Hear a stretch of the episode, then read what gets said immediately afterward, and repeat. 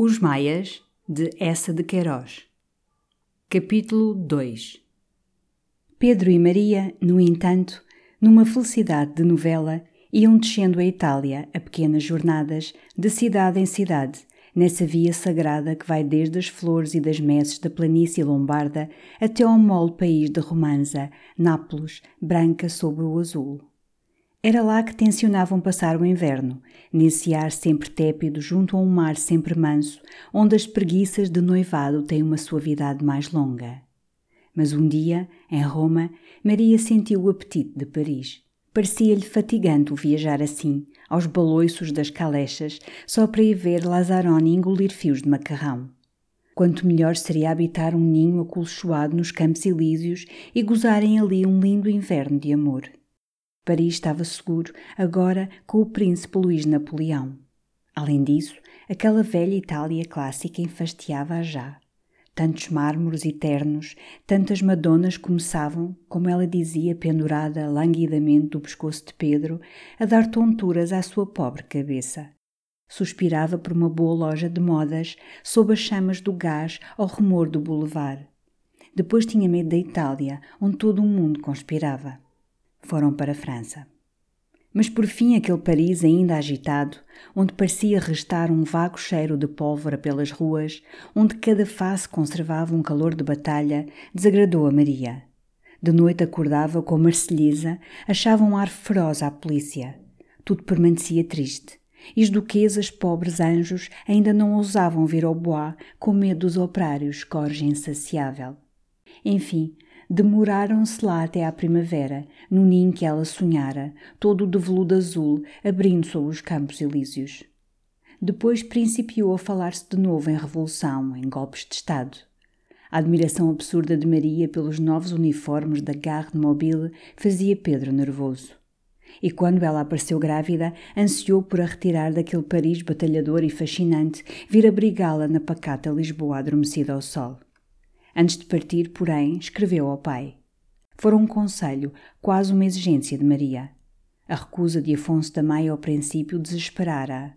Não a afligia a desunião doméstica, mas aquele não afrontoso de fidalgo puritano marcara muito publicamente, muito brutalmente a sua origem suspeita. Odiou o velho e tinha apressado o casamento, aquela partida triunfante para a Itália, para lhe mostrar bem que nada valiam genealogias, avós godos, brios de família, diante dos seus braços nus. Agora, porém, que ia voltar a Lisboa, dar soarés, criar corte, a reconciliação tornava-se indispensável. Aquele pai retirado em Benfica, com o rígido orgulho de outras idades, faria lembrar constantemente, mesmo entre os seus espelhos e os seus estofos, o brigue Nova Linda carregado de negros. E queria mostrar-se a Lisboa pelo braço desse sogro tão nobre e tão ornamental, com as suas barbas de viso-rei. Diz-lhe que já o adoro, murmurava ela curvada sob a escrivaninha acariciando os cabelos de Pedro. Diz-lhe que se tiver um pequeno, lhe há de pôr o nome dele. Escreve-lhe uma carta bonita, hein? E foi bonita, foi terna a carta de Pedro ao papá. O pobre rapaz amava-o. Falou-lhe comovido da esperança de ter um filho varão. As desinteligências deviam findar em torno do berço daquele pequeno Maia que ali vinha, morgado e herdeiro do nome. Contava-lhe a sua felicidade com uma efusão de namorado indiscreto. A história da bondade de Maria, das suas graças, da sua instrução, enchia duas páginas e jurava-lhe que apenas chegasse não tardaria uma hora em ir atirar-se aos seus pés. Com efeito, apenas desembarcou, correu num trem a Benfica. Dois dias antes, o pai partira para Santa Olávia. Isto pareceu-lhe uma desfeita e feriu acerbamente. Fez-se então entre o pai e o filho uma grande separação.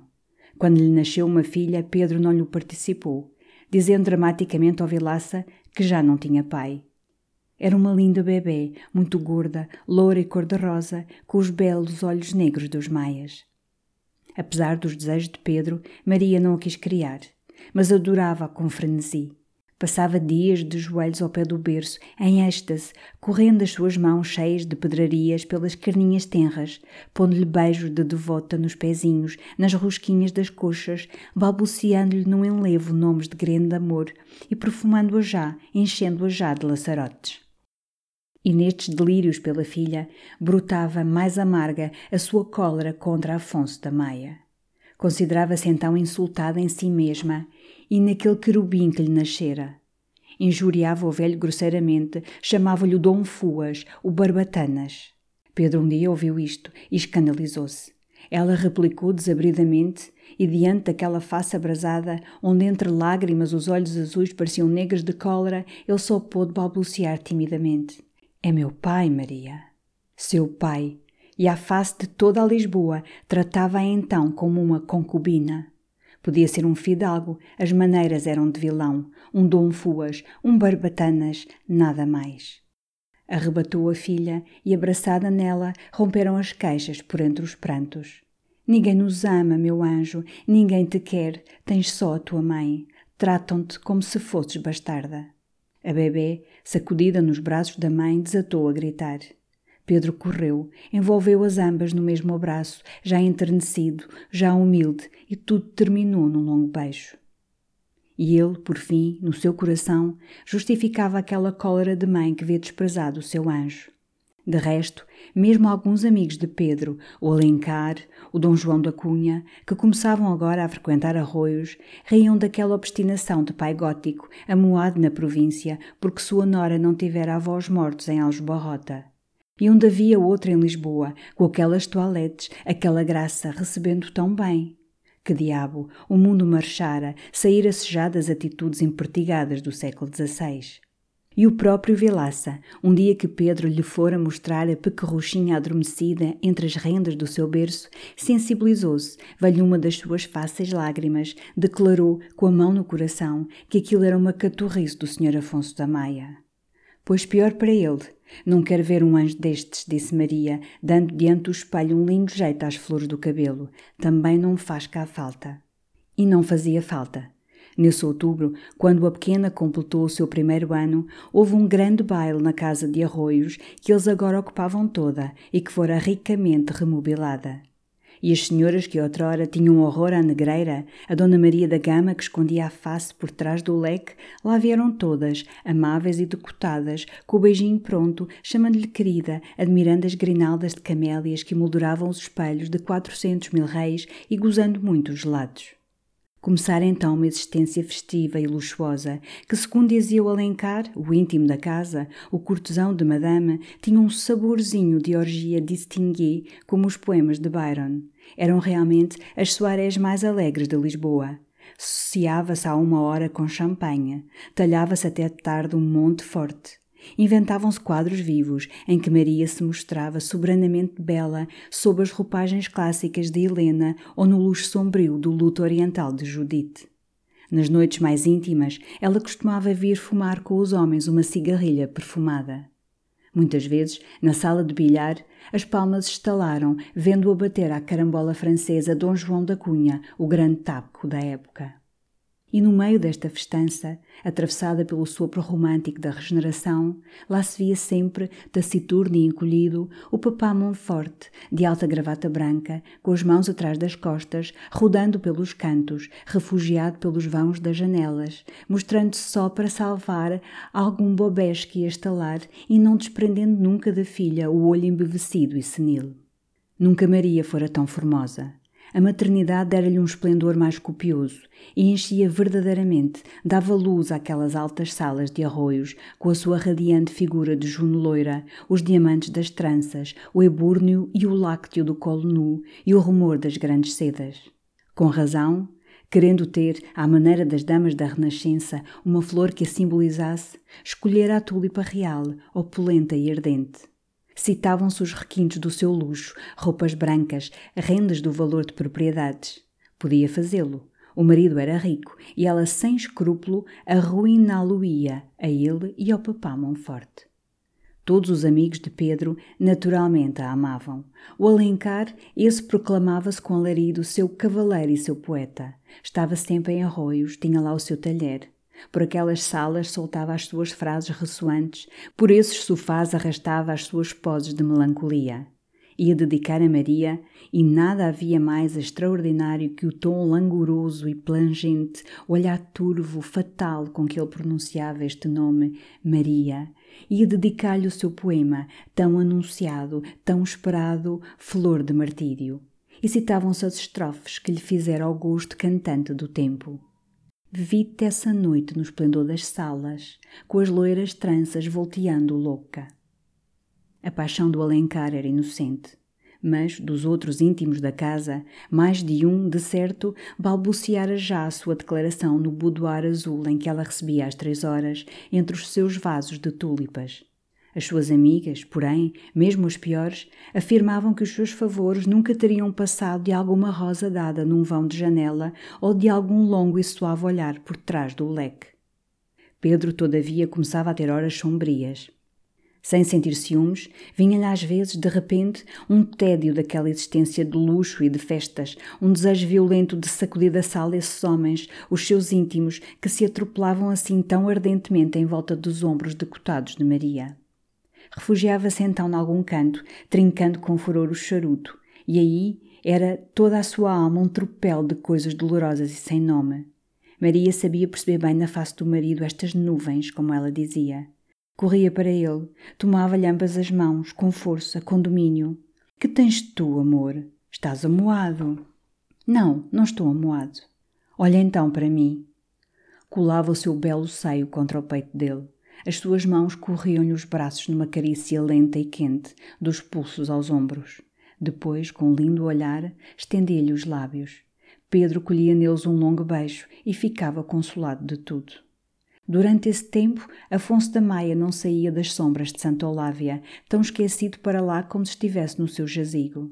Já se não falava dele em arroios, Dom Fua estava roendo a teima. Só Pedro às vezes perguntava à Vilaça como ia o papá, e as notícias do administrador enfureciam sempre Maria. O papá estava ótimo, tinha agora um cozinheiro francês esplêndido. Santa Olávia enchera-se de hóspedes, o Sequeira, André da Ega, Dom Diogo Coutinho. O Barbatanas trata-se e é ela dizer ao pai com rancor. E o velho negreiro esfregava as mãos, satisfeito de o saber assim feliz em Santa Olávia, porque nunca cessara de tremer à ideia de ver em arroios, diante de si, aquele fidalgo tão severo e de vida tão pura. Quando, porém, Maria teve outro filho, um pequeno, o sossego que então se fez em arroios trouxe de novo muito vivamente ao coração de Pedro a imagem do pai abandonado naquela tristeza do Douro. Falou a Maria da reconciliação, amido, aproveitando a fraqueza da convalescença. E a sua alegria foi grande quando Maria, depois de ficar um momento pensativa, respondeu: Creio que me havia de fazer feliz tê-lo aqui. Pedro, entusiasmado com um assentimento tão inesperado, pensou em abalar para Santa Olávia.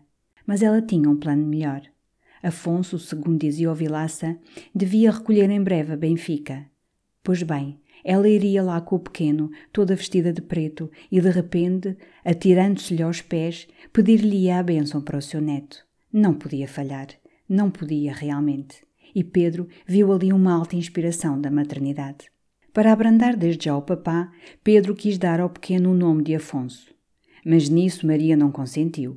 Andava lendo uma novela de que era herói o último Stuart, o romanesco príncipe Carlos Eduardo, e namorada dele, das suas aventuras e desgraças, queria dar esse nome a seu filho, Carlos Eduardo da Maia. Um tal nome parecia-lhe conter todo um destino de amores e façanhas. O batizado teve de ser retardado. Maria adoecera como a angina. Foi muito benigna, porém, e daí a duas semanas Pedro podia já sair para uma caçada na sua quinta da Tujeira, diante de Almada. Devia demorar-se dois dias. A partida arranjara-se unicamente para obsequiar um italiano chegado por então a Lisboa, distinto rapaz que lhe fora apresentado pelo secretário da legação inglesa e com quem Pedro simpatizara vivamente. Dizia-se sobrinho dos príncipes de Sória e vinha fugido de Nápoles, onde conspirara contra os Bourbons e fora condenado à morte. O Alencar e Dom João Coutinho iam também à caçada e a partida foi de madrugada. Nessa tarde, Maria jantava só no seu quarto quando sentiu carruagens parando à porta. Um grande rumor encher a escada. Quase imediatamente, Pedro aparecia-lhe trêmulo e enfiado. Uma grande desgraça, Maria. Jesus! Feriu o rapaz, feriu o napolitano. Como? Um desastre estúpido. Ao saltar um barranco, a espingarda disparara-se-lhe e a carga, zás, vai cravar-se no napolitano. Não era possível fazer curativos na tujeira e voltaram logo a Lisboa. Ele naturalmente não consentira que o homem que tinha ferido recolhesse ao hotel.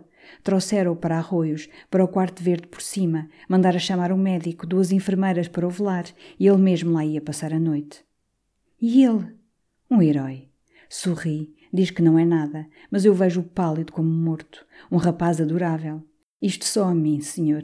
E então o Alencar, que é mesmo ao pé dele, podia antes ter ferido o Alencar, um rapaz íntimo, de confiança. Até a gente se ria. Mas não, Zaz, logo o outro, o de cerimónia.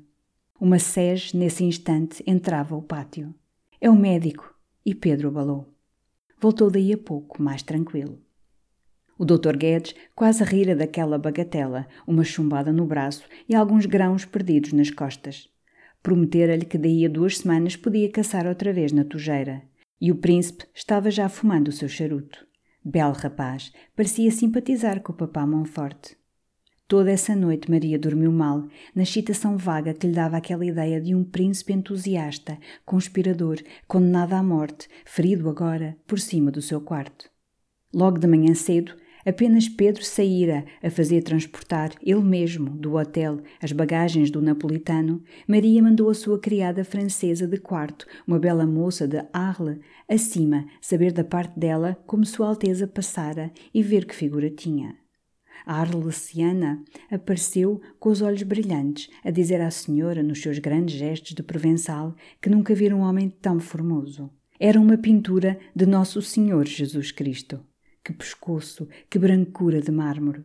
Estava muito pálido ainda. Agradecia enternecido os cuidados de Madame Maia e ficara a ler o jornal encostado aos travesseiros. Maria, desde então, não pareceu interessar-se mais pelo ferido. Era Pedro que vinha, a cada instante, falar-lhe dele, entusiasmado por aquela existência patética de príncipe conspirador, partilhando já o seu ódio aos Bourbons, encantado com a similitude de gostos que encontrava nele, o mesmo amor da caça, dos cavalos, das armas. Agora, logo de manhã, subia para o quarto do príncipe, de robe de chambre e cachimbo na boca, e passava lá horas numa camaradagem, fazendo grogues quentes permitidos pelo Dr. Guedes. Levava mesmo para lá os seus amigos, o Alencar, o Dom João da Cunha. Maria sentia-lhes por cima as risadas. Às vezes tocava-se viola. E o velho Monforte, pasmado para o herói, não cessava de lhe rondar o leito. A Arlesiana, essa, também a cada momento aparecia lá a levar toalhas de rendas, um açucareiro que ninguém reclamara, ou algum vaso com flores para alegrar a alcova. Maria, por fim, perguntou a Pedro, muito séria, se além de todos os amigos da casa, duas enfermeiras, dois escudeiros, o papá e ele, Pedro, era necessário também constantemente a sua própria criada no quarto de Sua Alteza. Não era. Mas Pedro riu muito à ideia de que a Arlesiana se tivesse namorado do príncipe. Nesse caso, Vênus era-lhe propícia. O napolitano também a achava picante. Entre jolie brin de femme, tinha-lhe dito. A bela face de Maria empalideceu de cólera. Julgava tudo isso de mau gosto, grosseiro, impudente. Pedro fora realmente um doido em trazer assim para a intimidade de arroz um estrangeiro, um fugido, um aventureiro. Demais, aquela troça em cima, entre grogues quentes, com guitarra, sem respeito por ela, ainda toda nervosa, toda fraca da convalescência, indignava. Apenas Sua Alteza pudesse acomodar-se com almofadas numa sege, criou fora, na estalagem. O que aí vai, Jesus, o que aí vai? disse Pedro. É assim. E de certo foi muito severa também com a Arlesiana, porque nessa tarde Pedro encontrou a moça aos ais no corredor, limpando ao avental os olhos afogueados. Daí a dias, porém, o napolitano, já convalescente, quis recolher ao seu hotel. Não vira Maria, mas em agradecimento da sua hospitalidade mandou-lhe um admirável ramo e com uma galanteria de príncipe artista da Renascença, um soneto em italiano enrolado entre as flores e tão perfumado como elas. Comparava a uma nobre dama da Síria, dando a gota de água da sua bilha ao cavaleiro árabe, ferido na estrada ardente. Comparava à Beatriz do Dante. Isto afigurou-se a todos de uma rara distinção e, como disse o Alencar, um rasgo a Byron. Depois, na soirée do batizado de Carlos Eduardo, dada daí uma semana, o napolitano mostrou-se e impressionou tudo. Era um homem esplêndido, feito como um Apolo, de uma palidez de mármore rico. A sua barba curta e frisada, os seus longos cabelos castanhos, cabelos de mulher, ondeados e com reflexos de ouro, apartados à nazarena, davam-lhe realmente, como dizia a Arlesiana, uma fisionomia de belo Cristo. Dançou apenas uma contradança com Maria e pareceu, na verdade, um pouco taciturno e orgulhoso. Mas tudo nele fascinava, a sua figura, o seu mistério, até o seu nome de Tancredo. Muitos corações de mulher palpitavam quando ele, encostado a uma ombreira de claque na mão, uma melancolia na face, exalando o encanto patético de um condenado à morte, derramava lentamente pela sala o langor sombrio do seu olhar de veludo. A Marquesa de Alvenga, para o examinar de perto, pediu o braço a Pedro e foi aplicar-lhe, como um mármore de museu, a sua luneta de ouro. É de apetite! exclamou ela. É uma imagem. E são amigos. São amigos, Pedro. Somos como dois irmãos de armas, minha senhora. Nessa mesma soirée, o Vilaça informar a Pedro que o pai era esperado no dia seguinte em Benfica. E Pedro, logo que se recolheram, falou a Maria em irem fazer a grande cena ao papá. Ela, porém, recusou e com as razões mais imprevistas, as mais sensatas. Tinha cogitado muito. Reconhecia agora que um dos motivos daquela teima do papá, ultimamente chamava-lhe sempre o papá, era essa extraordinária existência de arroios. Mas filha, disse Pedro, escuta, nós não vivemos também em plena orgia. Alguns amigos que vêm. Pois sim, pois sim mas realmente estava decidida a ter um interior mais calmo e mais doméstico. Era mesmo melhor para os bebês.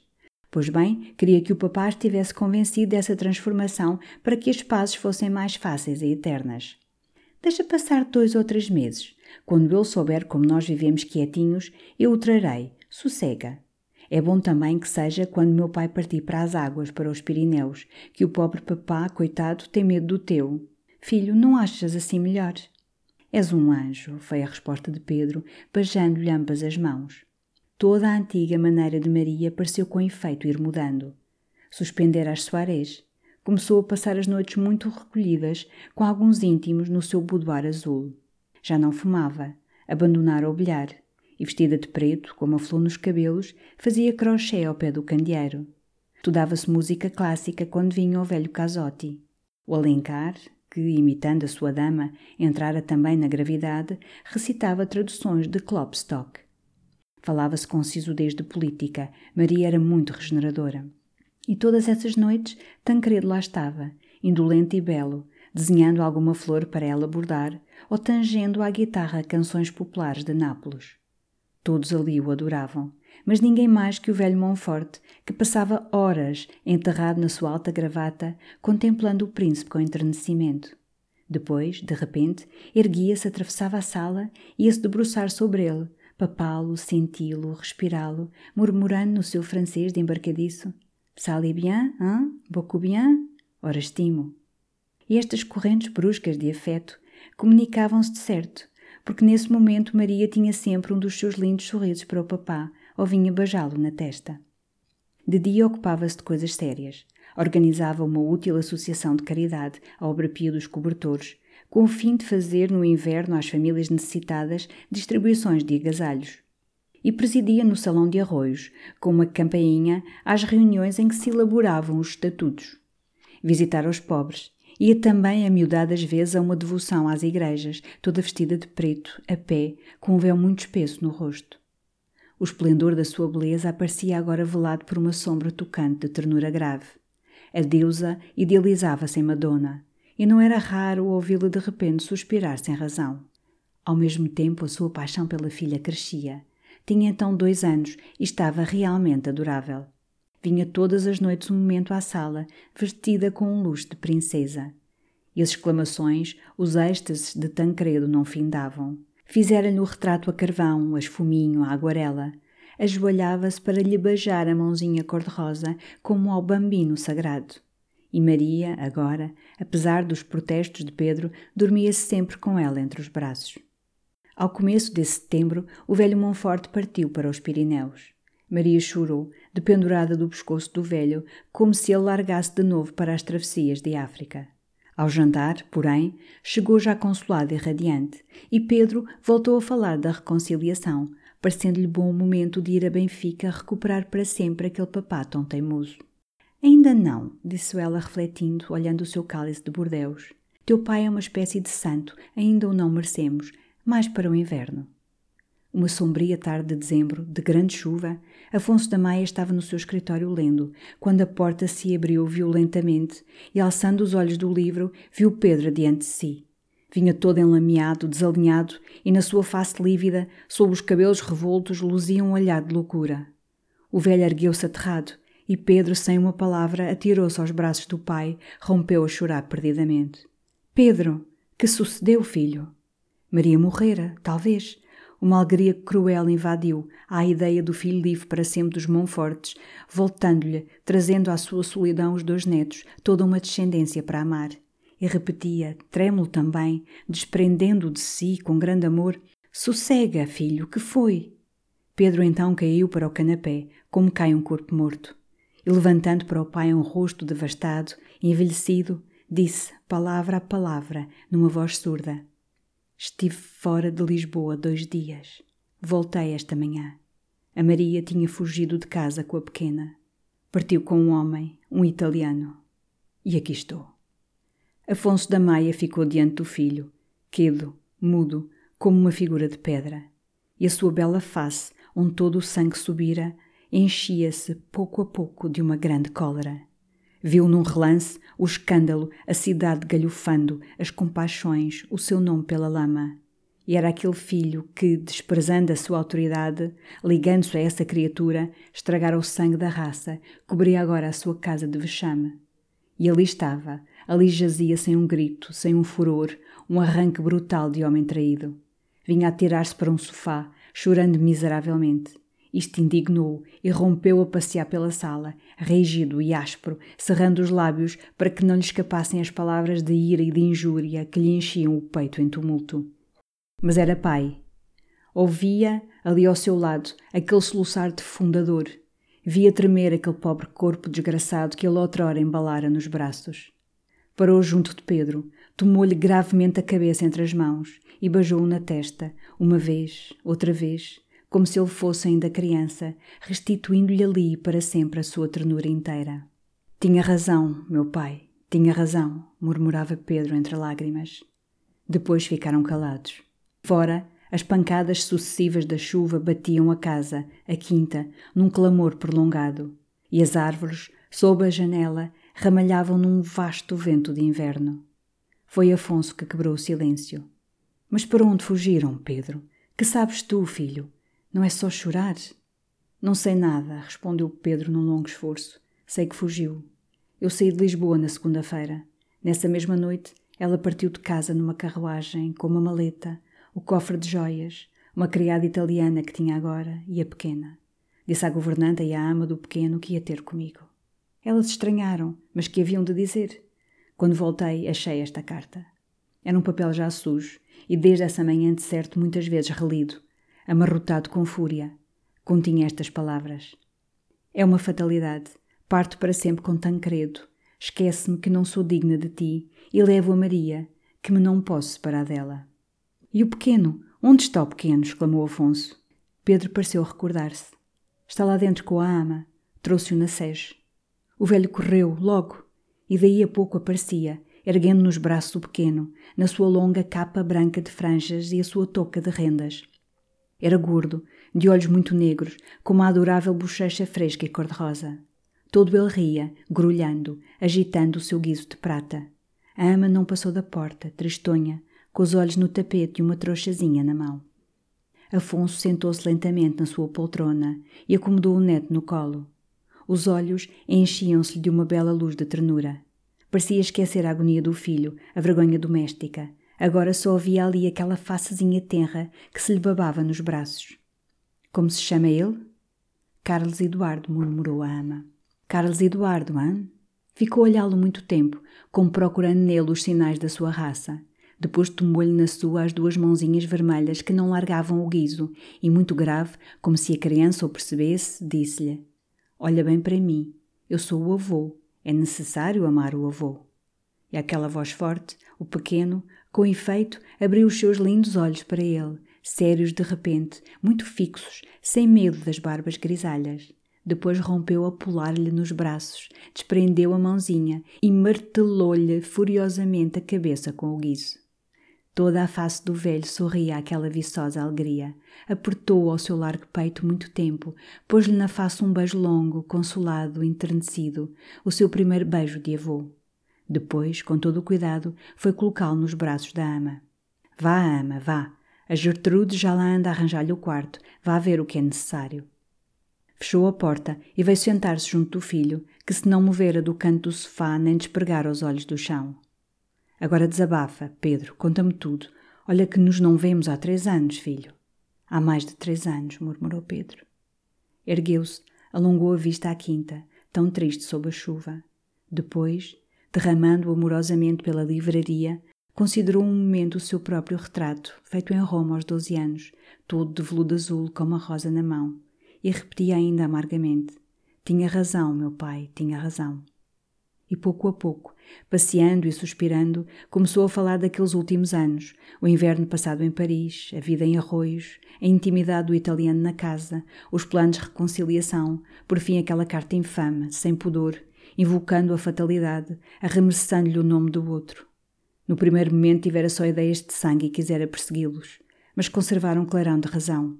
Seria ridículo, não é verdade? De certa fuga fora de antemão preparada e não havia de ir correndo às estalagens da Europa à busca de sua mulher. Ir lamentar-se à polícia, fazê-los prender. Uma imbecilidade.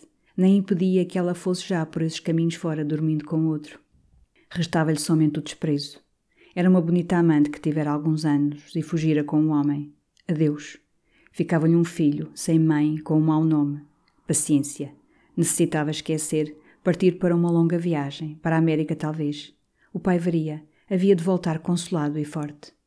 Dizia estas coisas sensatas, passeando devagar, com o charuto apagado nos dedos, numa voz que se calmava. Mas de repente parou diante do pai, com um riso seco, um brilho feroz nos olhos. Sempre desejei ver a América, e é uma boa ocasião agora. É uma ocasião famosa, hein? Posso até naturalizar-me, chegar a presidente, ou arrebentar. Ah! Sim, mais tarde, depois pensarás nisso, filho, acudiu o velho assustado. Nesse momento, a sineta do jantar começou a tocar lentamente ao fundo do corredor. Ainda janta cedo, hã? disse Pedro. Teve um suspiro cansado e lento, murmurou. Nós jantávamos às sete. Quis então que o pai fosse para a mesa. Não havia motivo para que se não jantasse. Ele ia um bocado acima, ao seu antigo quarto solteiro. Ainda lá tinha a cama, não é verdade? Não, não queria tomar nada. O Teixeira que me leva um cálice de genebra. Ainda cá está o Teixeira, coitado. E vendo Afonso sentado, repetiu, já impaciente: Vá jantar, meu pai, vá jantar, pelo amor de Deus. Saiu. O pai ouviu-lhe os passos por cima e o ruído de janelas desabridamente abertas.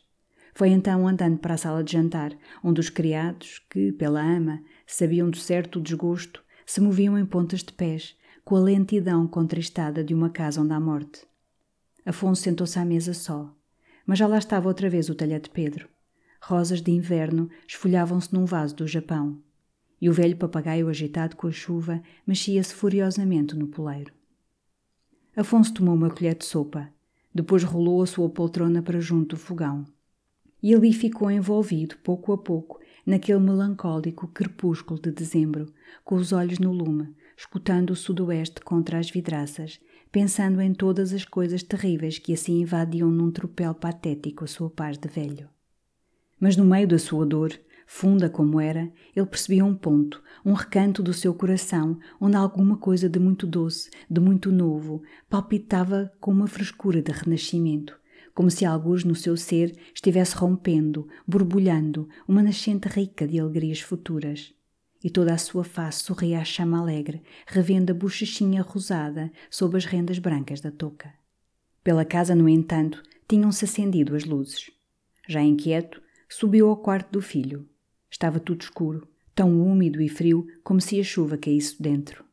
Um arrepio confrangeu o velho, e quando chamou, a voz de Pedro veio do negro da janela. Estava lá, com a vidraça aberta, sentado fora na varanda, voltado para a noite brava, para o sombrio rumor das ramagens, recebendo na face o vento, a água toda a invernia agreste. Pois estás aqui, filho, exclamou Afonso. Os criados hão de querer arranjar o quarto. Deixa um momento. Estás todo molhado, Pedro. Apalpava-lhe os joelhos, as mãos regeladas. Pedro ergueu-se com um estremeção. Desprendeu-se, impaciente daquela ternura do velho. Querem arranjar o quarto, hã? Faz-me bem o ar, faz-me tão bem.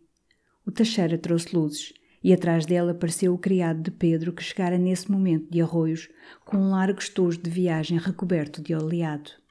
As malas tinha-as deixado embaixo e o cocheiro viera também, como nenhum dos senhores estava em casa. Bem, bem, interrompeu Afonso, o senhor Vilaça lá irá amanhã e ele dará as ordens. O criado então, de bicos de pés, foi depor os tojos sobre o mármore da cômoda.